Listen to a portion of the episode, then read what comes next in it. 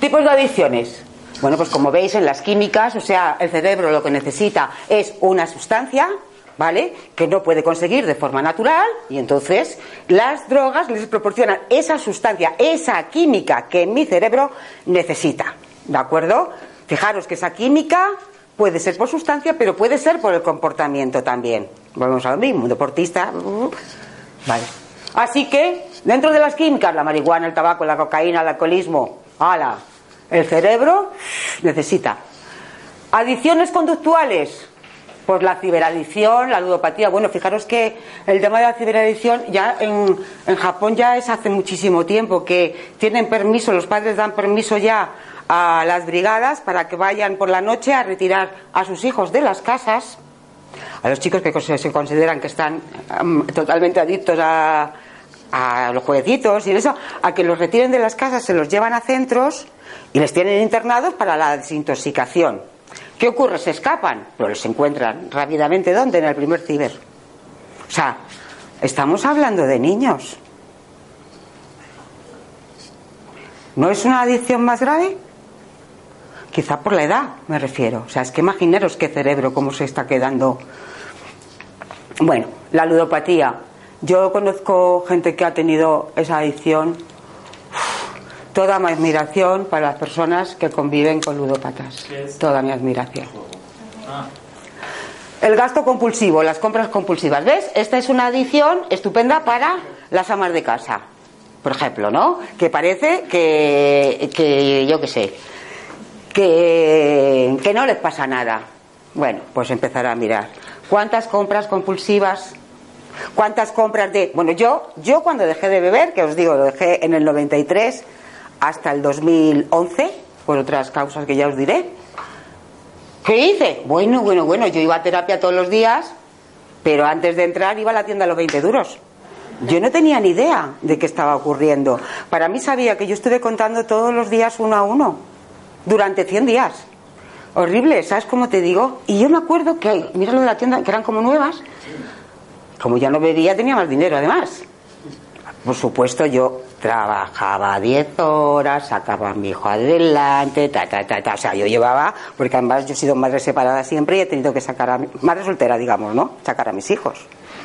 Y nadie se podía dar cuenta. Ahora ya, como estoy, que he cumplido 60, lo llevo fatal. y seguramente ya no me van a volver a contratar, pues puedo decir estas cosas, ¿no? Pero quiero decirte, nunca nadie supo nada. Bueno, es verdad que fue en los, años anteriores, ¿no? Porque luego Lógicamente, ¿qué me ocurrió? Que dejé eso y aparte de los 20 duros, ¿qué pasó? Que me convertí en una adicta al trabajo. Una adicta al trabajo, porque con la historia de que tenía que. Y además es que lo explica, que yo, ¿ves? Es que lo que me ha parecido alucinante es cómo luego puedes ir relacionando la cosa. Yo no sabía que lo era, ahora lo he sabido. Durante 16 años lo he sido, a unos niveles tremendos. ¿Qué ocurría? Que me, me he cargado matrimonios y me he cargado hijos, porque para mí lo importante era trabajar, lo primero a las 9 de la mañana venía a las 11 de la noche. No comía porque no tenía dinero para comer, porque tenía que hacer visitas tal y cual, yo era comercial y no me daba. Ah, no como. Quiero decirte, imaginaros la cantidad de clics que puedes ir echando, ¿verdad? Para, para tal.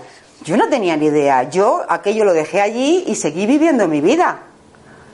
Yo solamente pensaba en el alcohol, en la faena que era que mis amigos, que me quedé sin amigos. Tuve que dejarlos a todos porque ya no, no tal, es que no podía ir con ellos. Primero porque ellos no querían que yo fuera alcohólica, porque entonces si no lo eran ellos también, ¿vale? Y segundo, porque también es un rollo batatero estar a lo mejor en esa dinámica si tú ya no tienes que ver con eso. Pero me convertí en una adicta al trabajo, no había fines de semana, todo el día estudiando, no sé qué, no sé cuántos. Mi hijo, Nico, era un niño de llave. Quiero decirte, él llegaba, tenía que llegar a las 3 del cole y hasta las 11 que yo llegaba, y él decía, mamá, es que yo lo que quiero es que estés aquí para que me obligues a estudiar. ¿Me entiendes? Y yo, funcionando, porque en eso era la reina, la superwoman. Había cambiado una adicción por otra, claro. Para la gente la del alcohol puede ser más cantosa. Para la gente. Para mí ha sido mucho peor la del trabajo. Porque no os podéis imaginar lo que he sufrido con ella, perfeccionamiento, tal, tal. tremendo. Así que, a ver, un primer paso para sanar una adicción, ¿verdad? Desde luego que hay que hacerlo desde la parte física, mental y emocional, pero para trabajar, o el primer paso con la, que hay que dar con la parte espiritual, es regresar a la parte de ti mismo que estaba buscando una herramienta para cambiar tu vida. Fijaros qué fuerte. O sea, se trata de remontarnos a dónde empieza la historia en la que yo empiezo a tener adicción. O sea, el meterme con algo y desaparecerme en ello y que no exista nada más. Uy, yo de pequeñísima, pequeñísima. Yo soy la mayor de seis hermanos. Chica. La lectura. Para mí fue una adicción. Evidentemente iba al colegio leyendo, leyendo, tenía siete libros leyendo, estaba en el váter leyendo, yo no hacía caso a nadie, yo leyendo. ¿Pero qué estaba haciendo? Pues fíjate, desde el principio, intentar huir del mundo. Porque al final lo que se trata es de eso, que la adicción es una huida. Una huida de la situación que tienes. Lo cual es un absurdo porque entonces no te permite vivir el presente, que es lo único que tenemos. Esa es la cuestión. Esa es la cuestión.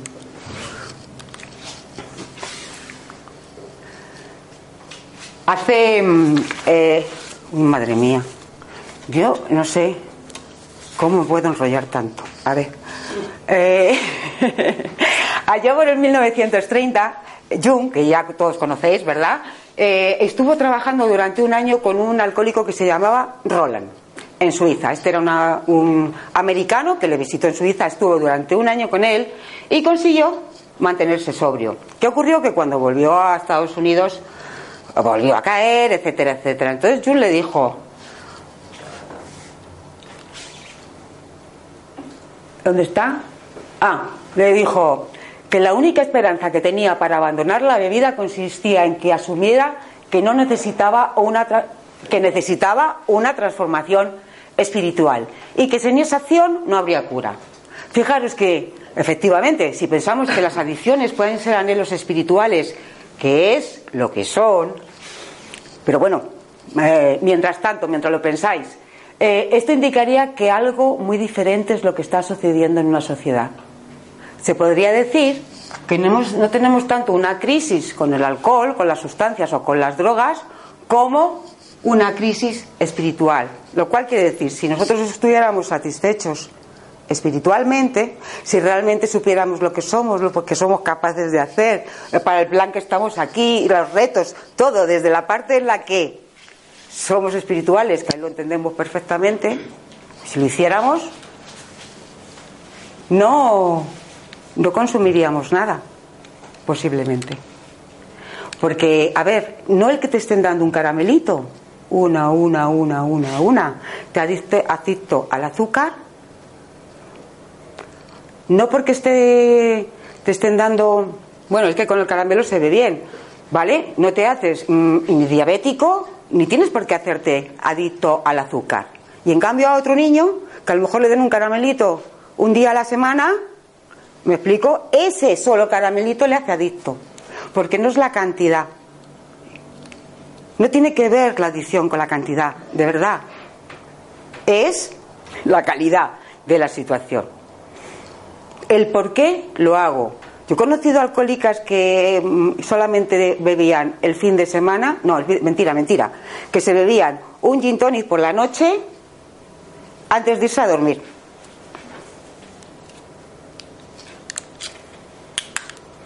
¿Qué era lo que había detrás? Que no soportaba al marido y no quería, y no quería. Bueno, pues nada, ella ya le había encontrado el punto a eso, me explico, y es un gin tonic como si fuera, ah, qué tristeza, ¿no? O sea, que toda la vida resulta que tú te, echas a una bebida tal y cual, pero en realidad tu frustración, tu dolor, lo que te duele no es el gin que te pongas, que si, yo qué sé, pues si te emborrachas, pues te dan dos tortas y ya está. Sino estoy mm, teniendo que tomarme algo para poderme acostar en la misma cama de mi marido. O al revés, que me da igual. O sea, quiero decirte, esas situaciones, por favor, ¿cuánta gente tenéis alrededor que, le pasan estas cosas, ¿no? Pues claro, a todos. Y luego fijaros, la adicción también demuestra que nuestra propia naturaleza espiritual se devora a sí misma. O sea, somos nuestros propios enemigos, evidentemente. Nuestro lado débil es el lado adictivo, así que solo funcionará pues con una terapia que tenga que ver efectivamente con el niño interior. A ver, ¿por qué página voy? Sí, vale, aquí. Dice, esa parte infantil tan incontrolable, tan exigente y tan tiránica es la que te trae alegría y creatividad a la vida. Con lo cual, o sea, mm, mi niño interior es lo mejor que tengo. Yo la había olvidado hasta hace unos años, en la que me encuentro gente que empieza a trabajar con esa metodología, en la que me recuerda y me cuenta todas las cosas que, mm, que ya sabía de antes, de otras, mm, de otras cuestiones, de otras formas. Eh, eh, a ver,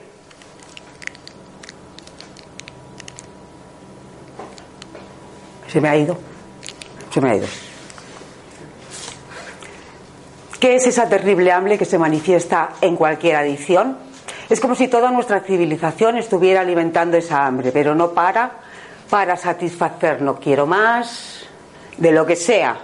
Quiero más. Por ejemplo, los trastornos como son la bulimia y la anorexia, encontramos la misma impulsividad. La gente adicta hace todo lo posible para discriminarse a sí mismo durante el día, ¿verdad? Entonces te comportas fenomenal y aguantas hasta las nueve de la noche. Y a las nueve se acabó. Voy a hacer lo que me dé la gana porque ya estoy cumpliendo pues todas las cosas que todos me piden. No me piden que trabaje, lo hago. No me piden que sea eh, mamá, lo hago. No me piden, me piden, me piden, me piden. Bueno, pues ha llegado mi momento. ¡Guas! Yo me acuerdo cuando era joven, y os digo, trabajaba de abogado en esa época además. Y, mi niño era pequeño y ella estaba sola y tal y cual, y currando todo el día. Y ya llegaba un momento en que, ¿sabes? Le daba la cena tiri, en la cama y yo tenía clarísimo que el efecto que quería conseguir con el alcohol, que era desmayarme, dormirme hasta el día siguiente, lo conseguía con seis botes. Madre mía, yo ahora lo pienso digo, pero Ángela, pero, pero Ángela nada, o sea, para mí es muy fuerte reconocer esto aquí delante de todo el mundo a este nivel, pero me parece que, que al final la adicción y las consecuencias que tiene es tan a nivel general que es muy importante de verdad de que lo vayamos poniendo en la luz. Yo me da la gana de hacerlo. En mi familia, tres personas de los hijos, hay tres que no fuman su vida ni han bebido nada, y hay otros tres, uno es enfermo mental, tiene esquizofrenia, otra soy yo, que me declaro adicta, al alcohol ya no, ¿de acuerdo? Pero me da igual, porque yo sigo mis cambios, y si no, os vuelvo a decir, o las compras, o el tal, o el cual, o los seis magnum blanco que me tomo algunas noches. ¿Os podéis creer que en una cabeza de una mujer de 60 años quepa eso? Pues yo lo hago así de veces. Que busco en los helados. ¡Qué vergüenza! Es que estoy enferma, esa es la verdad. Pero ¿qué ocurre? Que estoy, me estoy tomando los helados en vez de otra cosa, os juro, porque a mí lo que más me gustaría del mundo es ahora mismo irme de fiesta, no sé qué, ir a una boda, y joder, cogerme ese puntito, el puntito, si yo no querría más que el puntito, pero el problema de los alcohólicos es que no hay puntito, ¿vale? O sea, que no hay puntito, ya está. Hay que conformarse. Y la otra persona es mi hermano Antonio, que hace un año murió por alcoholismo. ¿Tú sabes qué sufrimiento? Lo encontraron muerto. ¿Eh? ¿Hasta dónde puede estar una persona para que te puedan encontrar muerto? Por una adicción de la que yo soy consciente, consciente, que habrá sufrido mucho, pero que yo sea consciente más, más, más, es cada día, cada momento, cada segundo, cada tal. Mi hermano no tuvo fuerza de matarse y hay muchas maneras de matarnos. Pero es que yo soy la primera que os digo que detrás de la adicción es no querer vivir. Está eso, ¿sabes? Así, en el fondo, en el fondo, en el fondo. ¿Tú sabes lo que ha sufrido? Aunque solamente sea por él. ¿sabes? Y, no tener la fuerza. Porque, a ver, no es fuerza, mm, os vuelvo a decir, él no tenía ningún interés para estar aquí, no había nada que le agarrara la vida, entonces ¿para qué te vas a quedar? Esa es la cuestión. Y no haber nada que te agarre la vida es incluso tener tres hijas mayores. Pero puede ser, puedes estar tan solo, tan solo. A ver. Ah, hablábamos de la anorexia o la bulimia. Pues veis, aquí también encontramos en los comportamientos la misma impulsividad que hay en cualquier otra adicción. Dice, la gente adicta hace todo lo posible para disciplinarse a sí misma y lo consigue. Además, bueno, ya sabéis que en anorexia y bulimia precisamente las personas tienen además una exigencia súper importante, una perfección de su propia vida. Se pierde el control, vuelves a empezar, comes, devuelves. En los trastornos, esto ya lo hemos puesto. Así que ese profundo rechazo del cuerpo me va a hacer ir, pues fijaros, desde un síndrome, se va a generar un síndrome que va desde bulimia, anorexia, alcoholismo, drogadicción, fanatismo, victimismo. Bueno, yo mi época de bulímica, lo que pasa que en aquella época no existía, pero yo me acuerdo con 12 o 13 años medirme las piernas, estar haciendo todo el día flexiones, ejercicios, no sé qué, no sé cuántos, me medía las pantorrillas, los no sé qué, los tobillos, los tal, venga, venga, tal. Y luego me tomaba café con sal. ¿Y de dónde me había inventado yo eso? Si no existía. Imaginaros, o sea, qué disgusto tienes contigo y con tu propio cuerpo y con tu propia tal, que te machacas de esa forma. Cuando he dejado de hacerle caso al cuerpo, de las gorduras y eso, me he vuelto flaca. ¿A que sí, Aurora? Que tú que me conoces. Sí, sí, sí. Y ahora, ya te digo, como todo. bueno, mejor me callo. A ver. Entonces piensen en aquellos alcohólicos que pueden mantenerse sobrios siempre y cuando seas adicto al trabajo, por ejemplo, y esa impulsividad sigue funcionando en tu casa y sigues en el ritmo, los hijos recogen inconscientemente pues esa situación, ¿no? Porque es verdad que estás acelerado, claro, por eso eres adicto al trabajo. Es que para quitarte de todas esas historias, segura, ¿me entiendes? Supongo que estás ocupada todo el rato y además por una cosa, también al quitarte ese tema te vuelves 18 veces más lista, porque si has tenido que ser lista con todo eso encima, imaginaos cuando te quitas la lacra. Pero bueno, da igual. Mm, luego te llenas de montones de cositas de 20 duros que tampoco dicen mucho de ti. Bueno, yo em, lo siento mucho, pero me parece que, que vamos a tener que seguir mm, pues como muy rápido, ¿no? Eh, bueno, tengo el gusto de, Marion Goodman, es la persona que ella es psicóloga junguiana también, trabaja muchísimo con el tema de las adicciones, sabe de muerte y, por supuesto, he cogido porque necesitaba que lo que os contara tuviera efectivamente una base, ¿no? De alguna manera refrendada por otros estudiosos, porque todo esto lo podemos encontrar por muchísimos sitios. Hoy os traigo a Marion porque si os gusta el tema, creo que, estaría bien eh, que os compréis alguno de, sus libros, ¿no? Pero os digo, la adicción a dormir, ¿qué os parece? Tremenda, ¿no? ¿Y a la tele? ¿Al juego? ¿A las relaciones? ¿Qué pasa con las parejas? ¿Acaso no es mucho peor ser adicto a una pareja y aguantarle todos los desprecios, todos los maltratos. No, no te estoy diciendo ni que te pegue ni nada, pero, ¿sabes?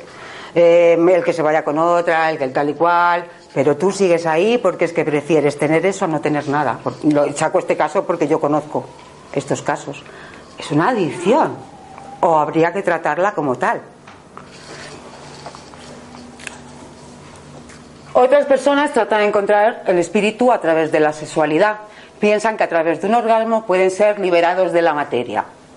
Necesito mi dosis, pero claro, la conexión sexual sin conexión emocional está absolutamente vacía, con lo cual lo único que hace es repetir, intentar repetir, repetir, repetir la situación para encontrar satisfacción, pero claro, nunca llega.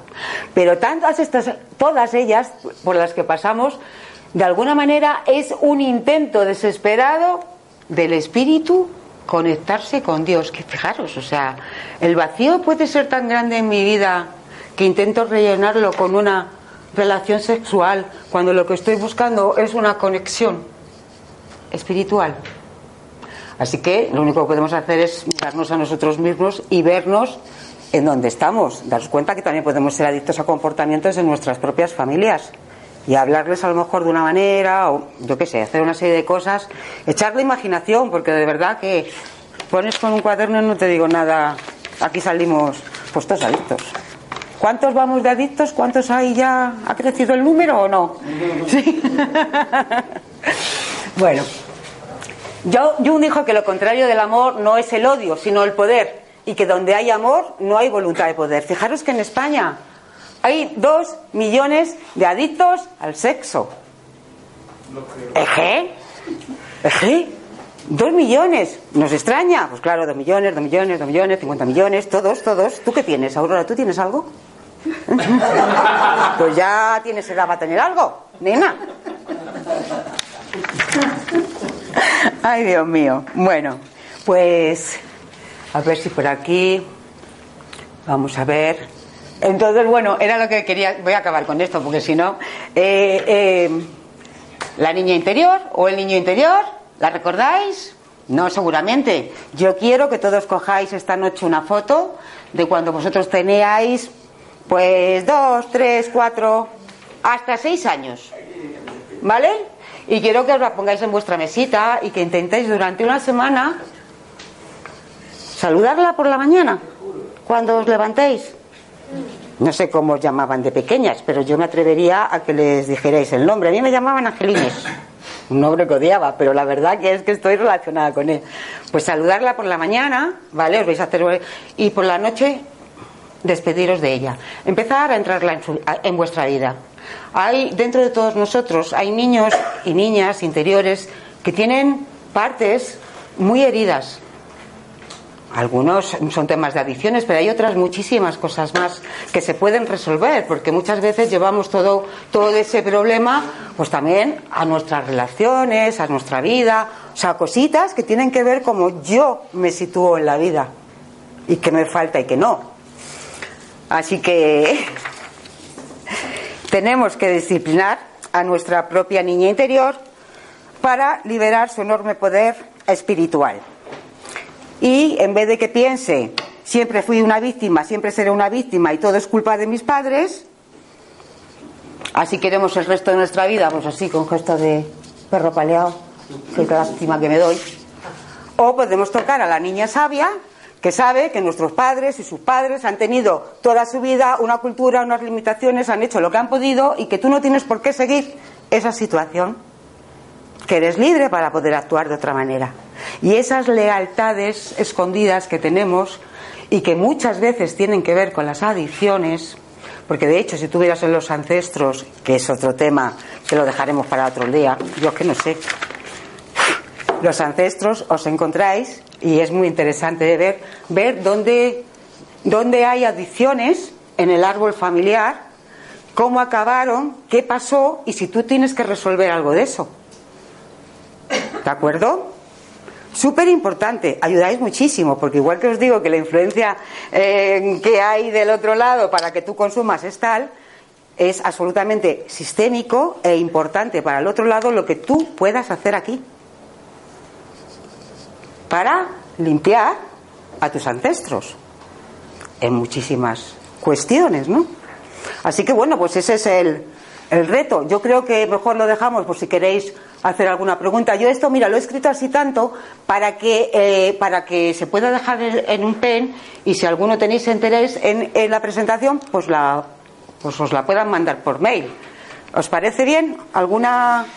A ver, espérate. ¿Qué? ¿Cómo se va?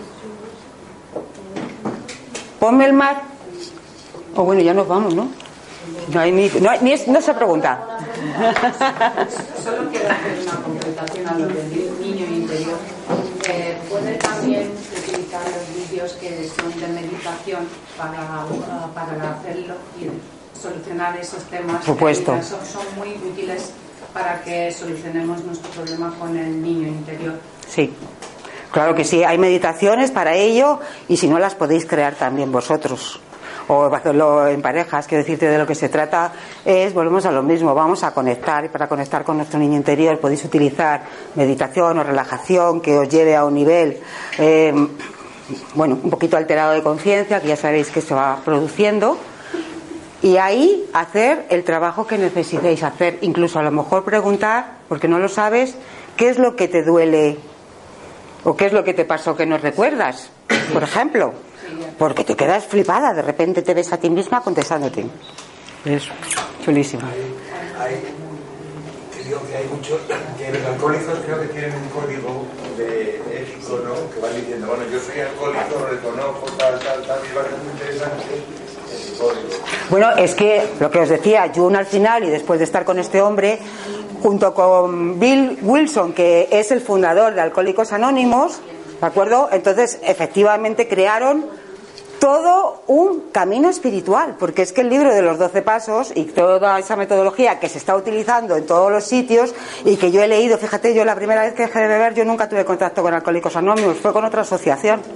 En esta segunda vez que empecé a tener contacto con ellos y conocí los libros me quedé flipada, porque era como leer los libros de desarrollo personal.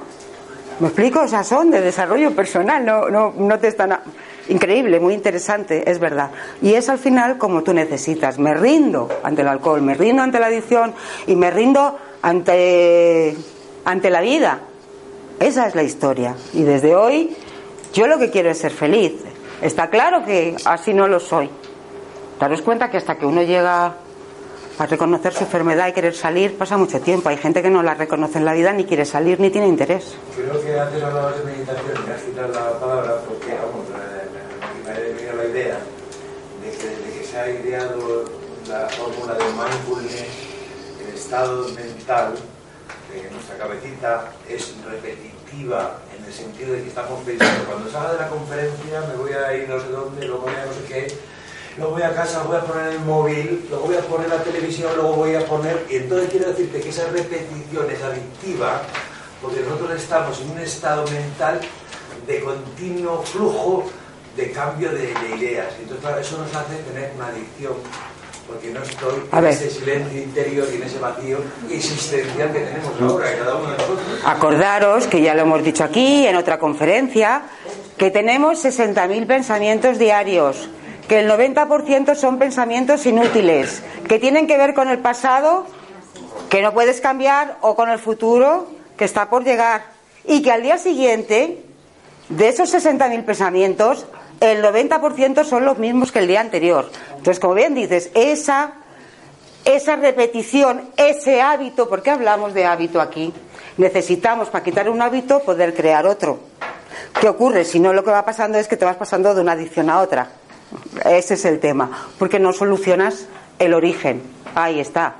Meditación, bueno, mindfulness da igual porque ya sabemos que es el nombre moderno de lo que se ha venido haciendo toda la vida. Pero, más que mindfulness, más que tal, vamos a saco a trabajar con el niño interior. Ese es el trabajo para trabajar con adicciones. Creo que también no estamos satisfechos nunca de nada. Es decir, si no tomo otra copa, me tomaré luego otra, si no como la comida... como- Yo, por ejemplo, es que soy compulsiva, o sea, a mí me gusta todo nada. Entonces yo soy o las de nada o todo. Entonces yo no, no, no, yo ya te digo, ya me gustaría a mí que fuera otra historia. Pero son, eh, o pistachos, me pongo china de comer pistachos y anacardos. Todos los días. No sé, pero ¿qué me ha pasado? Digo, me estoy volviendo un pájaro o algo. Digo, a lo mejor yo y tal. porque- Bueno. Bueno, gracias a todos.